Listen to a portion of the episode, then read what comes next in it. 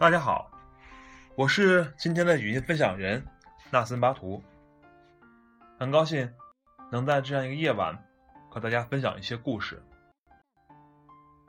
在写这篇稿子的时候，我突然哭了，工作室的小伙伴还以为我怎么了，于是纷纷过来关心我。其实我是在为写稿子准备素材的时候，看到了素材中的一些话而流下了泪水。素材是一句一句的话语，而这其中有相当一部分，我看了就会难受，甚至流泪，根本止不住。而在写的时候，我的泪水还会落下。我尝了一口，它是酸的。在这里，所有的话我就不一一念给大家了，我会把那几句我看到了会流泪的话分享给大家听，而其他的。就请大家在文章中看吧。第一句是：“放假来奶奶这玩两天好吗？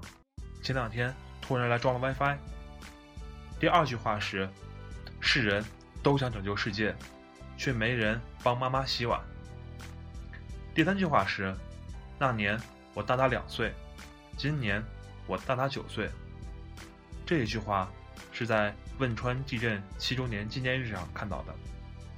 第四句话是“越过山丘，才发现无人等待”。第五句话是“宝贝，妈妈再也没有妈妈了”。第六句话是“妈妈不喜欢吃，你吃吧”。而第七句话是天津塘沽的一个消防战士所写的，他说：“刚子走了，牺牲了，死了。我在车上去塘沽，我回不来。”我爸就是你爸，记得给我妈上坟。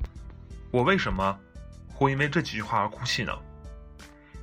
一方面，它其中包含了有关于长辈的事情；而另一方面，它跟灾难有关；再有呢，是跟孤独有关。跟长辈有关的事情呢，是因为我是一个比较恋家的人，而灾难呢，对每个人来说。都是个巨大的创伤，而至于孤独，那是我所害怕的。相信，在上面这些话中，我们每个人都或许都会有那么几句看了以后感到心酸。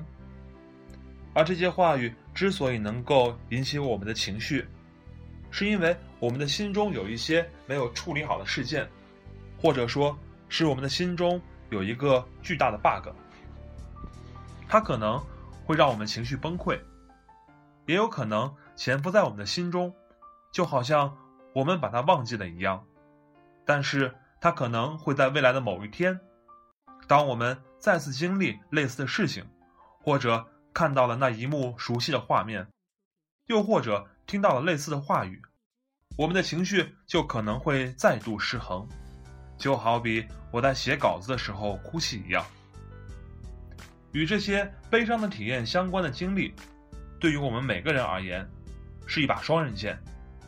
这些过往经历，如果我们能够处理好它，那么它会帮助我们成长，让我们在下一次遇到类似的事情的时候不会措手不及，再次错过。但是如果没能处理好的话，那么当我们再次体验到这些悲伤的时候，我们的情绪就会不稳定，甚至崩溃，进而引发更大的痛苦。那么，我们为什么会容易被这些悲伤的情绪所引动呢？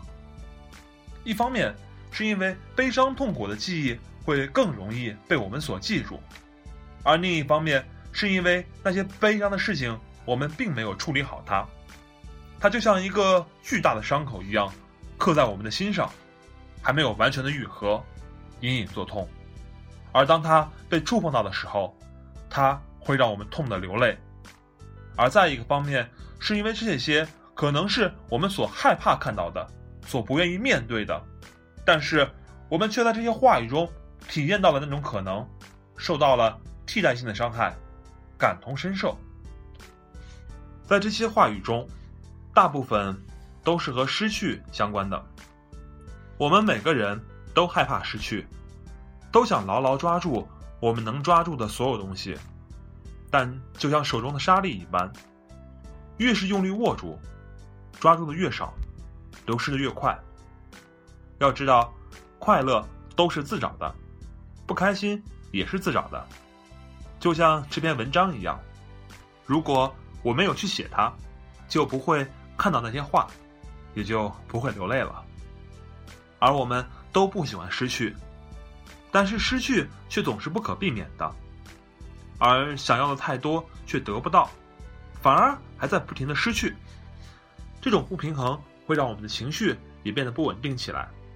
打个比方，当我们想得到的东西就在眼前时，我们通常不会体验到太多的情绪；而当我们想要的东西触手可及的时候，我们会体验到一丝丝的快乐；而当我们想要的东西需要我们很努力、很认真的跳得足够高才可以得到时，我们会体验到一种成就感；而当我们想要的东西太高了，高到我们用尽所有却仍然得不到的时候，我们会体验到挫败、痛苦。而这也就是烦恼皆因不可得。那么，我们该如何去做，才能让自己从那些经历中成长呢？首先要明确一点，我们要处理的不是事件本身，而是我们自身的情绪。